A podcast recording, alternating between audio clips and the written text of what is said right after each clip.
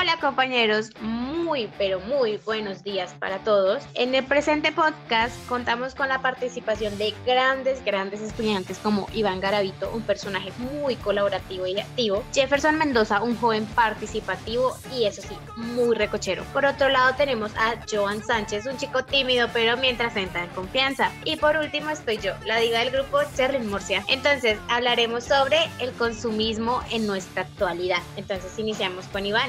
Adelante.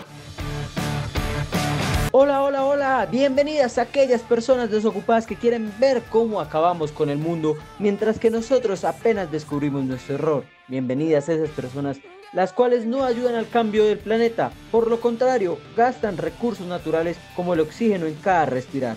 Igualmente, un fraternal saludo a las personas que creen que el planeta no se está acabando por culpa de los humanos, pero sí creen en la teoría que el planeta está en una nueva fase de regeneración.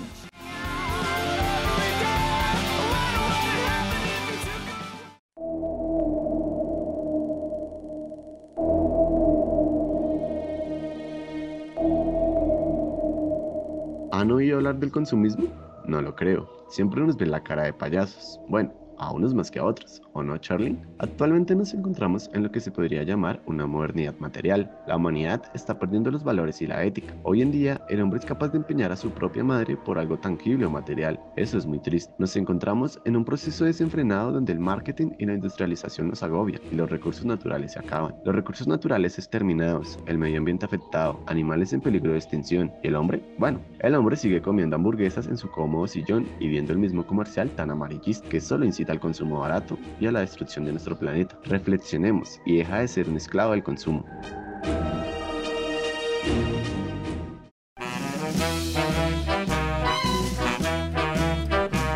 Rayos sucede con la sociedad de hoy en día? ¿Desde cuándo se idealizó o estigmatizó el cuerpo delgado como símbolo de belleza? Porque no entiendo, que alguien me explique. Porque en las épocas antiguas, según un artículo que leí, había una princesa gordita, rellenita, y era la mujer más deseada de la época. Ella era lo más top y la máxima representación de belleza de esos tiempos. También tenemos como ejemplo la época de Marilyn Monroe. Ella era el icono sexual más grande del mundo. Sin embargo, ella tenía un cuerpo con gorditos, con bananitos y para nada tonificada o con delgadez extrema como nos imponen ahora. Ella era una mujer hermosa, gorda y buena, mamacita de su época y ahora qué, lo seguiría siendo. La delgadez es un símbolo sexual, sí, es lo más negativo en nuestra sociedad porque nos obliga a nosotras como mujeres a ser flacas, con grandes senos y grandes nalgas. Y si no cumplimos con estos estándares, somos las mujeres feas, las tablas, las que dejan a un lado y esto no debería continuar así. ¿Y esto qué tiene que ver con el consumismo? Se preguntarán ustedes. Pues sencillo, las multinacionales y grandes empresarios utilizan personajes voluptuosos con 90, 60 90 o hombres con cuadritos y con grandes músculos y lo que pretende es incentivar más compras y por ende mayor desperdicio de recursos. Es realmente estúpido porque no toman personas de la cotidianidad o cuerpos normales de nuestra sociedad para generar cambios positivos en nuestra sociedad, porque no apoyar la reutilización de materiales y evitar la destrucción masiva de nuestro planeta, porque si continuamos así, los hijos de nuestros hijos tendrán un planeta inhabitable.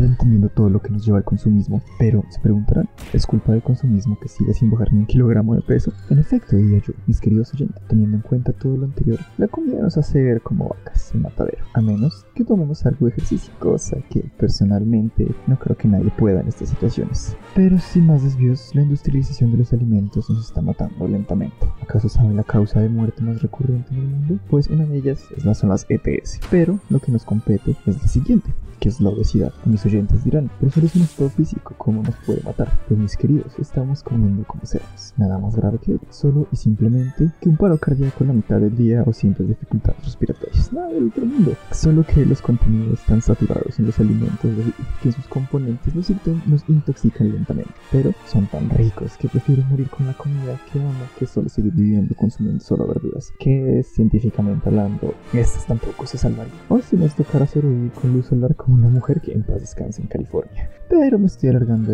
demasiado. Y sin más rodeos, esto es lo que define como una sociedad consumista, sin inicio y sin fin de malgasto de recursos.